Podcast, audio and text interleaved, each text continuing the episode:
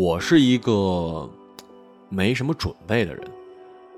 我好像做任何事都是在没有准备好的情况下做的，所以总是显得紧张，容易自乱阵脚。即使稀里糊涂的做完，也会在事后后悔，反复追问自己：要是这样，要是那样，结果会不会更好呢？比如现在这件事，虽然已经做过无数遍，我还是紧张的要死。不仅仅是因为那些从地表传来的枪炮声。随军牧师，给你三十秒。罗上校说完这句话，让开位置，盯着手里的老式怀表开始计时。我挪到了他刚刚站的地方，咽了口口水。我从未在飞船的任何舱室见过这么多人。据说这次登陆作战将集合部队的全部力量，除神职人员之外的所有人，包括厨师。啊，其实他们也是受过训的军人。都将离船作战。我高举自己的右手，已经有人下跪了。他们全都望着我。当然了，呃，并不是在看我，而是在看他们的神。神，倾听你们的声音。最前排的有人拽住我的长袍下摆。只有在这种时候，我才会穿成这样的长袍，宽大，拖得很长，并不方便行走。大部分人闭着双眼，他们有的在胸前画十字，有的双手合十，有的干脆伏倒在地，因为他们信仰不同的神职。据说全军将士信仰的诸神就像是呃舷窗外的星辰一样多。很明显，我们不可能带上那么多的牧师、祭祀或者是僧侣，只能一艘船配一个，一个负责一船的人。我例行公事，又念了一遍祈祷词。这份祷词呢是军方新写的，不来自任何已知的宗教，以方便所有人接受。也有人说是从某本诗集里抄来的，谁知道呢？听，声音来自星海。我举起挂在胸前的坠饰，缓缓的从左至右扫过面前所有人。听。声音随光芒。有人在小声跟我一起念：“既然我不曾怯懦，在那之后。”罗上校看了我一眼，他不常这样。我记得他并不相信任何神明，他总是说战场上靠的是勇气，而不是那些泥塑的偶像。听，你的名字。将传遍四方。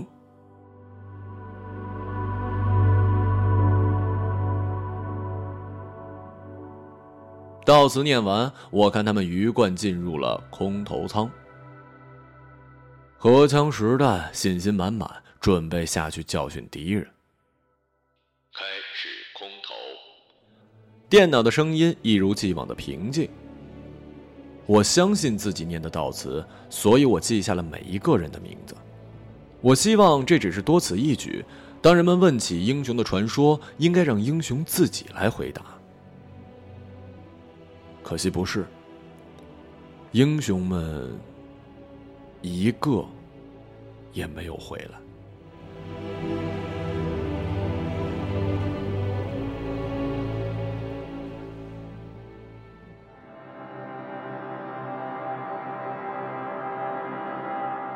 我清醒过来的时候，想起脑子里的上一段记忆，是几乎将我压扁的重力。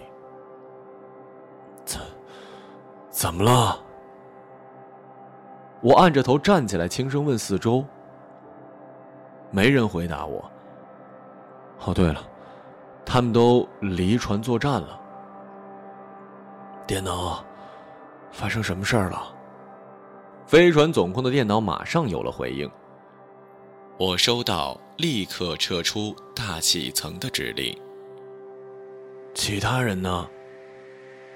未在星球表面监测到任何生命反应。我反复确认他这句话的意思，似乎只有一个结论：全军覆没。怎么可能？他们才下去。才下去多久？空降部队是在两分十五秒之前空投下去的。一个都没活下来。撤离指令谁下达的？我无法想象他们在下面遭遇了什么敌人设置的圈套。指令密钥来自罗上校。现在谁负责指挥？现在指挥序列上只有一个人。谁？随军牧师。他妈的！我并不是军人，我只是一个上过三年神学院，在一间老教堂听过两年忏悔的牧师。什么情况下，一艘具备星际航行能力、被人类最先进科技武装起来的运兵船才会交给一个平民指挥啊？我没准备好的事情又发生了。整艘飞船上，我唯一会使用的设备就是冰箱。我对电脑下达过唯一的指令是：牛排要七分熟。和武器发生过的唯一一次互动是被枪指头。这样的我，怎么成为一支军队的指挥官？即使这支军队真的只剩下我一个人。电脑，你有接到进一步的指令吗？没有。我在飞出大气层的时候，遭受严重的电磁波干扰，已经失去与外界联系的能力。电脑的声音平静如初，估计也不会有人想要给它设计慌张的功能，所以才显得慌张的我更加软弱无能。那，那我们怎么办啊？我猜电脑从来没有被人问过这样的问题吧。他习惯的是服从和执行，就像我习惯的是祈祷跟祝福。按照应急自动导航的原则，现在应该朝地球返航。好，返航。原来这么简单啊！我稍微安心了一点。返航路径已设定。需要我做什么吗？不需要。嘿，真是一台省心的机器哈。其实我不知道返航要花多少时间，要在漫无边际的宇宙里跃迁几次，而且以我贫瘠的科学知识来讲，即使进入到太阳系，我也认不出来。就算是上帝，也不见得能分清他创造的每一颗星球吧。电脑，还有多远啊？电脑。还要飞多久啊？电脑是不是快到了？这些问题被我反复的问，好在它是电脑，没感情，不会烦。要不然啊，就算是最有耐性的领航员，也会把我跟垃圾舱一起送进太空。实际上，这场航行里最大的敌人就是无聊。阅兵船并不大，以我所见，也就是供士兵起居锻炼的地方多一些吧。其余舱室都尽可能的做到了节省，整体上跟主力战舰完全没法比。我曾经在舷窗边看到过一艘行星的护卫舰，在他面前，运兵船简直就是一颗乒乓球。但是现在不同了。那些以前挤满士兵、臭烘烘的、只听到粗口的地方，无论我进出多少个来回，都是空荡荡的。每天下午一点，咖啡机会把定额的咖啡一杯一杯的冲出来，整齐的摆在桌上。没几天，面前的咖啡被挤到地上，洒得满地都是。健身室的背景音乐仍然是上一次的曲目，在固定的时间播放，从头到尾听得清清楚楚。因为不再会被吵闹的喧哗声打扰，有时候我也会产生幻觉。睡到半夜，听到走廊上有齐步走的声，冲出门外，除了灯光和灯光下我一个人的影子，什么都没有。好几次，我坐在空旷的食堂里，以前这儿很挤的，吃厨师设定好的一成不变的食物。会看见罗上校就坐在我的对面，像以前那样和我讨论有神还是无神的问题。如果神真的听到我们的声音，他为什么从来不回应？我望着罗上校，他在吃土豆，为什么我盘子里没有？你不相信他，他自然不会回应你。你得不到回应，为什么就认为别人也得不到呢？别人，别人都死了，他们祈祷，他们跟在我后面，然后就死了。如果神能让人都不死，那地狱用来装什么呀？这时，罗上校突然抬起头，他脸上的皮肤一块一块脱落。可以装我这样的人呢，牧师。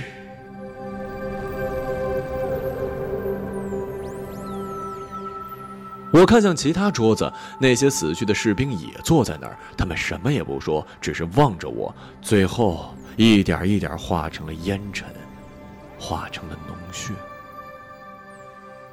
我卑微的向神祈祷，祈求神赐予他们勇气和力量。转瞬之间，他们都死了。连续三天，我吃了就吐，吐完就睡在马桶边儿。很难受，对不对？罗上校抽着烟斗，在洗手边上，没消化干净的食物残渣挂在胡子上，嘴角还流出口水，我的胃里一阵一阵反酸。是，很难受。为什么？我以为他会告诉我我想要的答案。我看了一眼马桶里的污秽物，我。我害怕。你怕什么？我怕你。我是逃兵。你不是军人，你有逃跑的权利，而且我们已经死了。我支撑着站起来，踩着地上的呕吐物，差点滑倒。你是死了，你们都死了，我还活着。可我还活着，为什么我还活着？我朝他倒过去，盆骨撞在水池的边沿痛得我几乎要眩晕了。罗上校站在我的背后，望着镜子里的我。洗洗脸吧，会舒服点像这样。然后我看着他把手伸进水里，爬拉了两下。抬起来，往脸上一抹，皮肤化成脓血，全部流进了水池之中。不要，不要折磨我！活着怎么会是折磨？我一拳砸在镜子上，碎片划过我的皮肤。我不确定眼前的血是不是自己的。你在流血？是电脑的声音。水池里的脓血渐渐淡去。不要你管。人体失血会导致机能下降，严重则会死亡。我说了，不要你管。镜子旁弹出一抽屉，纱布、酒精、止血带、剪刀。哪个适合麻醉自己？哪一个适合结果自己？再经一次跃迁，飞船就将进入太阳系。我靠在剑桥的栏杆边上，手里拎着一瓶酒。很多宗教禁酒，所以酒不能公开出现在船上。耐不住士兵会偷偷带上来啊，被发现了难免关禁闭。不过谁管呢？为什么要告诉我这个？我有义务向指挥官报告。电脑在监视我，我知道，所有的摄像头都是他的眼睛，他可以也理应看到一切，但这种感觉还是让我不舒服。我只是一平民，这艘船好多地方我都没去过，怎么当你指挥官？我必须听从人类的指挥。随你怎么说吧。我喝干了瓶子里剩下的酒，碰了碰罗上校的手肘。上校，这儿就没有点安静的舱室吗？按照你现在的身体状况，你并不适合饮酒。我跟着罗上校走进了冥想室，这间舱室很小，只能容两个人坐下。按照规定，任何人，啊，当然也包括电脑，不能再次发出声音。我靠在墙边，凝视着墙上的花纹，酒气直往上涌。如果面前有一只马桶或者帽子，我一定吐出来。上校，你心里有烦恼吗？他不答话，只是望着我笑。上校，你知道烦恼的根源是什么吗？他摇头，看样子似乎有兴趣知道。烦恼的根源是欲望，想要的太多，得到的太少，所以才会产生烦恼。听起来很容易解决啊。是啊，很容易。我记得在神学院的最后一个学期，我去了喜马拉雅山脉。和其他到那里的同学不一样，我没有去寻找那些穿着红袍子的僧人，而是在一个小村落里生活了半年，跟着村民爬山、采蜜、藏冰。我没有跟他们谈任何有关宗教的事情，直到我离开。他们都还以为我只是一普通的游客，或者是某一个身无分文的迷路者。我默默的观察，观察他们对待生活的态度。我把观察记录作为论文交上去，文末没有结论。我也没有写出什么惊世骇俗的道理，也没有什么呼吁世人都去学习那里尼泊尔人处事的方法。我留了空白，就像我心里的空白一样。电脑，把这个房间里的空气抽走。我以为会听到类似气球泄漏的声音，但似乎什么都没有。电脑，你抽走空气了吗？是的，听从您的吩咐，这个房间的空气正在减少。我抱住自己的脚踝，蜷缩成一团。把脸埋在膝盖上，这样的姿势不知道会不会给法医带来麻烦。他们可能要费很大的劲儿才能把我装进裹尸袋里吧。他们会怎么判断这件事呢？飞船上唯一的乘客窒息而死，会不会让他们怀疑这是一起机器谋杀人类的事件？至少在他们检查我和电脑的对话录音之前。我的呼吸已经有点困难了，肩膀上有一股向下的力量。是罗上校吗？你说你死后见到的是哪一个人？罗上校问我，还是用他那种不屑的语气。我从来没有想过这个问题。在这艘船上，我是所有神明共同的唯一代言人。面对那些把希望抛出来的士兵，我代他们转达。把每一颗虔诚的需要、被庇护的心，都交给各自的神，但从来不敢抬头看神的脸。我怕他们质疑我的无理。也许正是因为如此，神才没有回答我祈求的允诺，才没有让他们逃过死神的诡计。一定是这样的，一定是我这个不称职的牧师触怒了神明。却让所有的信徒背负了惩罚。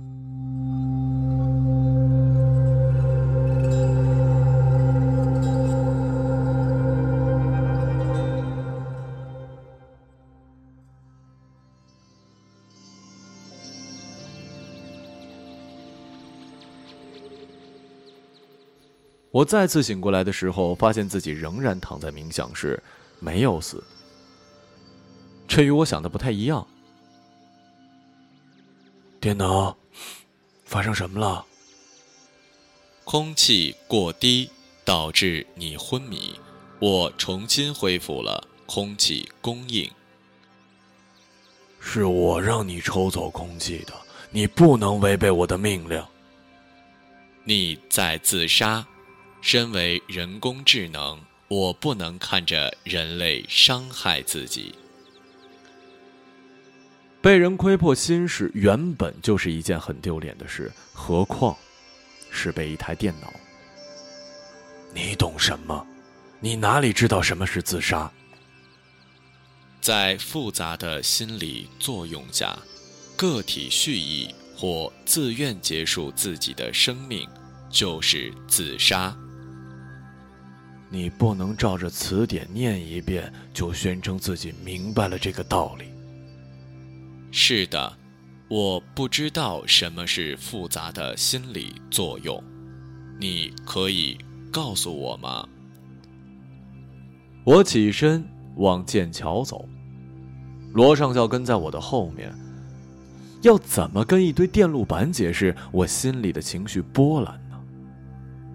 可以类比成。病毒程序吗？有一种撕破所有人、自欺欺人的病毒，好像也不是，恐怕不能，你理解不了。那真抱歉。为什么道歉啊？因为我不能理解你。我坐进了上校的控制台。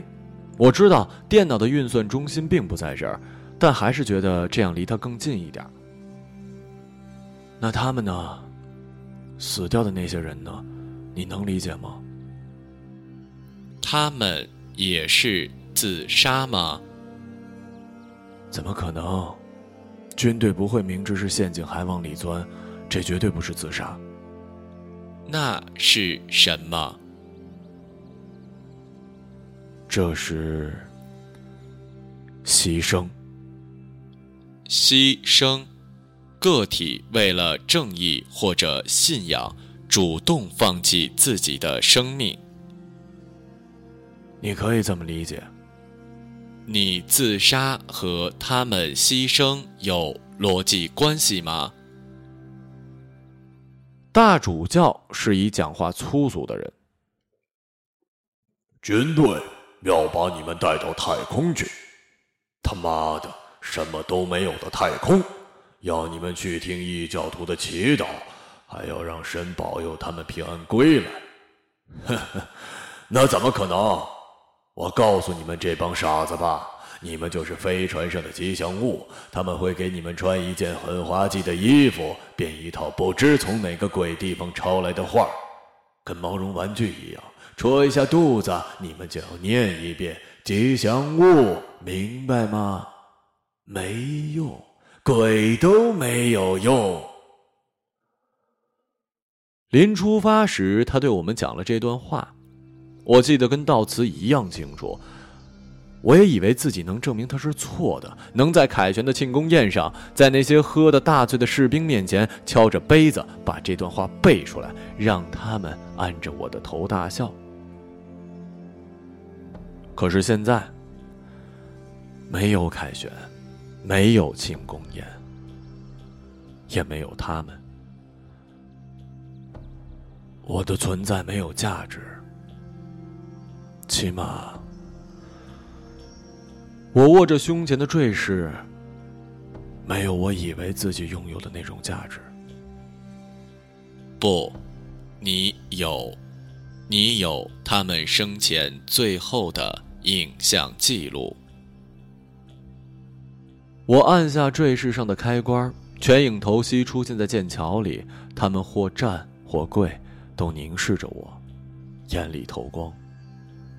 罗上校站在远处，盯着手里的秒表。我仿佛听到秒针咔嗒一声，一步一步的带他们接近死亡。是，我有。这是例行公事，每一次祷告都要录像的。他们的家人会需要这个，你应该把它带回去，带回地球去。我知道他在指出事实，是一种程序逻辑，并没有要鼓舞我活下去的意思。我可以把这个给你，你现在就传送回地球。这件工作并不需要我。我的通讯功能已经失灵了，这件事只有你能做。所以我不再是牧师，而是一个邮递员，带着死讯，也带着遗物。在电脑的指导之下，我学着使用飞船上的设备，把咖啡机每天供应的数量下调为两杯，食堂菜单也争取做到每天都有变化。虽然不管我怎么努力，都还是一样的难吃。还是有定时播放的音乐，照着我的品味重新规划了一番。空闲的时间，真是太多太多了。我不再去冥想室，而是阅读书籍、小说、历史。人类竟然打过这么多仗，罗上校仍会时不时的出现，讲一些可笑或者是可怕的笑话。我还没有准备好彻底的赶走他，不管是幻觉也好，鬼魂也好。说实话，我喜欢有他陪在身边，哪怕是被他嘲笑，也不至于太过孤独。电脑，我们离地球还有多远？正在接近最后一个。跃迁虫洞之后会抵达火星传送点。星图上标示这附近有一个人类的军事基地。我们的燃料不足以进行多余的拜访。好吧，技术上的事情，电脑永远比我懂。也好，我们尽快把影像记录送回去。是的。最初登上这艘船的时候，我只留意到了有多少个士兵，有多少个需要被我守护的灵魂，从来没有想过有一天要把性命交到电脑手里。其实，按照航行规定，绝大部分时间驾驶这艘船的都是电脑。这么说起来，他比我这个随军牧师有用的多了。电脑，你知道什么是信仰吗？电脑迟疑了一下，大概是考虑要不要再念一遍词典里的定义。不知道。信仰就是生命终点的风景。这和词典里说的不一样。我咽下嘴里的酒，这是船上最后一瓶了。凡是你最终明白的道理。都会跟词典里说的不一样。那你的信仰是什么？我相信所有的付出都可以换得神的允诺，虽然目前看来似乎没有实现，但我还是可以。飞船突然一阵颠簸，将我甩出去很远。我抓住地板上凸起，稳住自己。电脑，怎么回事？监测到敌方飞船。敌人是来赶尽杀绝的吗？距离我们多远？十公里。十公里对于太空来说，那就是近在咫尺了。你是刚发现的吗？是的，他一直在隐身跟踪。跟踪？跟踪一艘？进过虫洞跃迁的飞船，理论上来说这不可能，但如果敌人事先在我身上植入了信号发射程序，就可以做到。难怪这艘船能在战场全身而退，他们不只想消灭我们的先遣部队，还有更具野心的目的。你觉得？他们会是跟踪我们去地球的吗？那是我们唯一的目的地。我们之所以要进行远征，就是不希望把战火引到地球。我们必须阻止他们。是的，所以我进行了紧急制动。下一步怎么做？你是指挥官，我服从你的指挥。我是随军牧师，也是指挥官。祷告已经不能解决现在的问题了。电脑，如果我们就地与他作战，有胜算吗？对方为了不被发现，只派出一艘小型炮艇跟踪我们，但我们没有武器，即使有，也没有可以操作的士兵。根据我的计算，我们的生还几率是百分之五十。作为一个没有任何准备的指挥官，第一次战斗就有百分之五十的胜算，没有比这更幸运的事儿了。电脑，执行计划。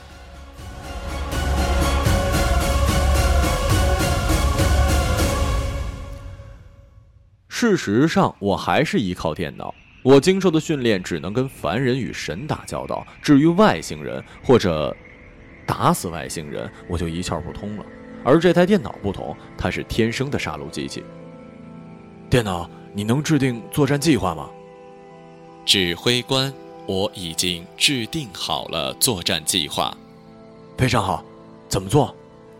在飞船的下层轮机第三舱室有一道门。可以解除全部传动力，我需要指挥官去关闭它。当我们丧失动力之后，就可以诱使敌人接近我们。听起来很合理，我立刻往下层赶去。轮机舱总是大声的轰鸣，为了节约空间和动力，舱室之间的过道狭窄而昏暗。即使有电脑的指引，我还是走错了几次。毕竟我从来没来过这地方，我甚至不知道这下面有这么大。指挥官就在这里，看起来是一个额外的空间，嵌进了墙壁。开关在哪儿？往里面。我走进去，地方不大，大概只能装下一个人。我好像没看到。再见，指挥官。我听到身后有一道门关上，转身一看，我已经被隔绝在这个狭小的空间了。电脑，开门！你干什么？指挥官，你所处的是一只逃生舱。放屁！谁告诉你我要逃生了？我要留下来。你说有作战计划的。这就是作战计划。有水正在注入舱内。我知道那不是水，而是帮助人体休眠的某种液体。这是逃跑！我告诉你，我要战斗。你说有百分之五十的生还几率，你说谎。指挥官，我没有说谎。你就是那百分之五十。逃生舱没动力，就算我逃出去，又能去哪儿？我要留下来，至少可以。不。我会发出信号，附近的人类基地会收到信号赶过来，他们会发现你。别骗我了，你的通讯系统已经不能工作了，你怎么发信号？如果此处发生一起爆炸，就是最好的信号。你没有武器，你不可能击毁敌人的飞船的。飞船上响起了奇怪的警报声。这是什么声音？我怎么从来没听过？根据我的计算，敌人有百分之九十二点四的概率强行登船。为什么？因为我的程序里有他们需要的东西：地球的坐标。不能给他们。液体淹没了我的胸口，他们已经来了。当他们登船之后，我会启动自爆程序。不，我不要再看着战友死，我不要再当逃兵。你不是逃兵，你有更重要的事情要完成，你要把他们带回家。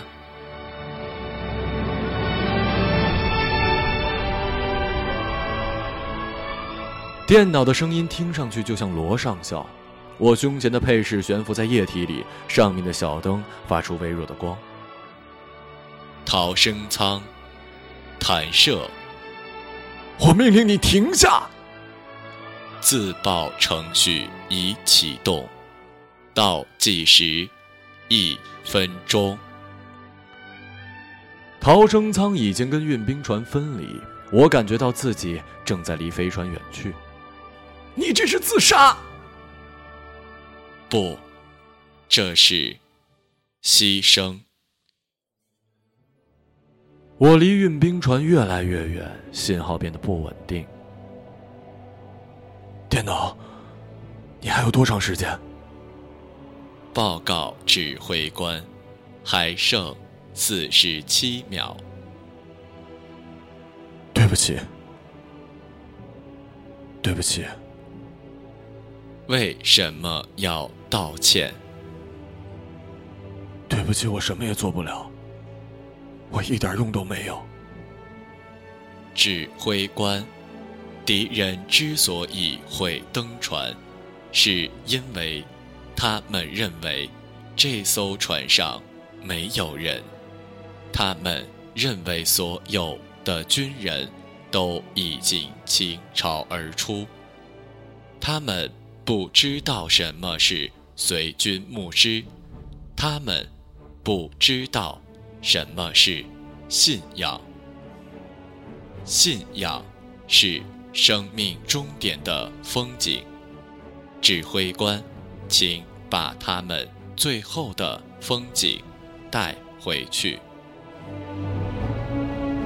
液体将我完全淹没，我已经说不出话。短暂沉默之后，我听见电脑说：“随军牧师，给你。”三十秒。我总是送人上战场，总是看他们奔赴死亡。我用双手握紧了坠饰，靠在额头。听，声音来自星海。听，声音伴随光芒。假如我怯懦，请鞭挞我；假如我惊慌，请唾弃我。听，我献出我的真名；听，我献出我的魂灵。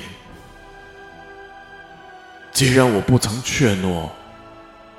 既然我从未惊慌，请助我今日之战，请应我明日之允。在那之后，听，你的名字将传遍四方。听，我的名字。将传遍四方。